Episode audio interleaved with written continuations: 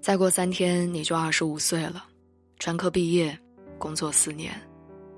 十七岁读高中的时候，你和几个同学占据了教室的后几排，睡觉、发呆、看小说、打游戏，什么都干了，唯独没把时间用在学习上。昏昏欲睡的夏日午后，你和那几个朋友说：“条条大路通罗马，人生不是只有上学这一条路。”十八岁考大学，班里第一名的老马去了北京的九八五高校。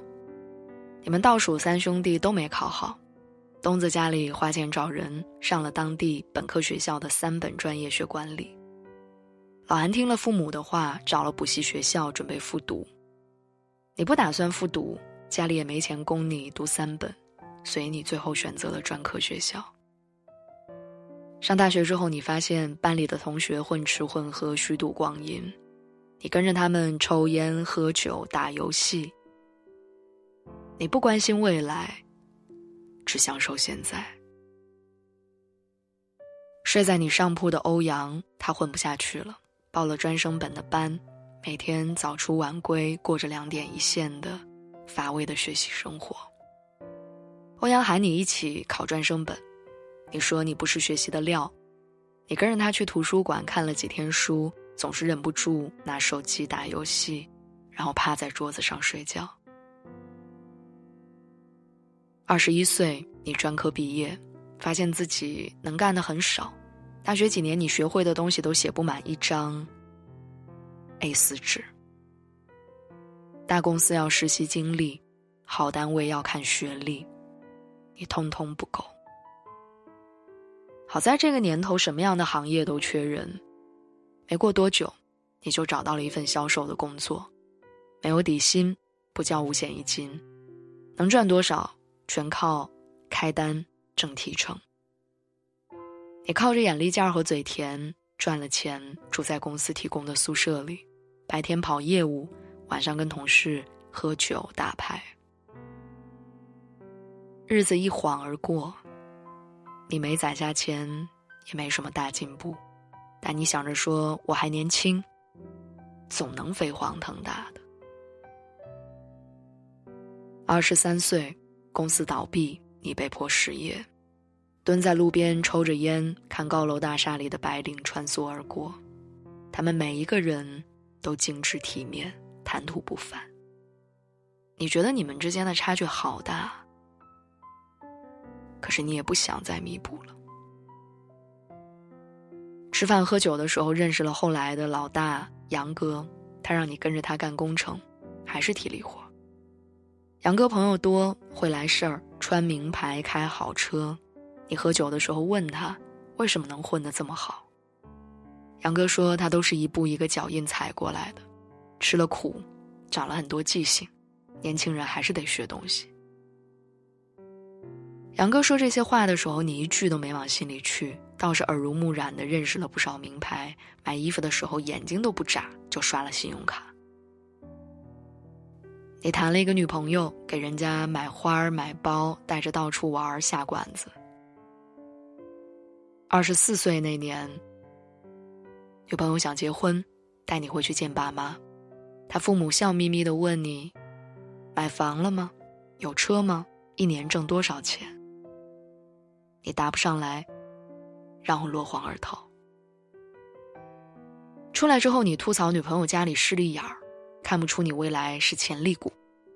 你时常幻想中了彩票一夜暴富，或者被哪个厉害的人物选中，从此咸鱼翻身。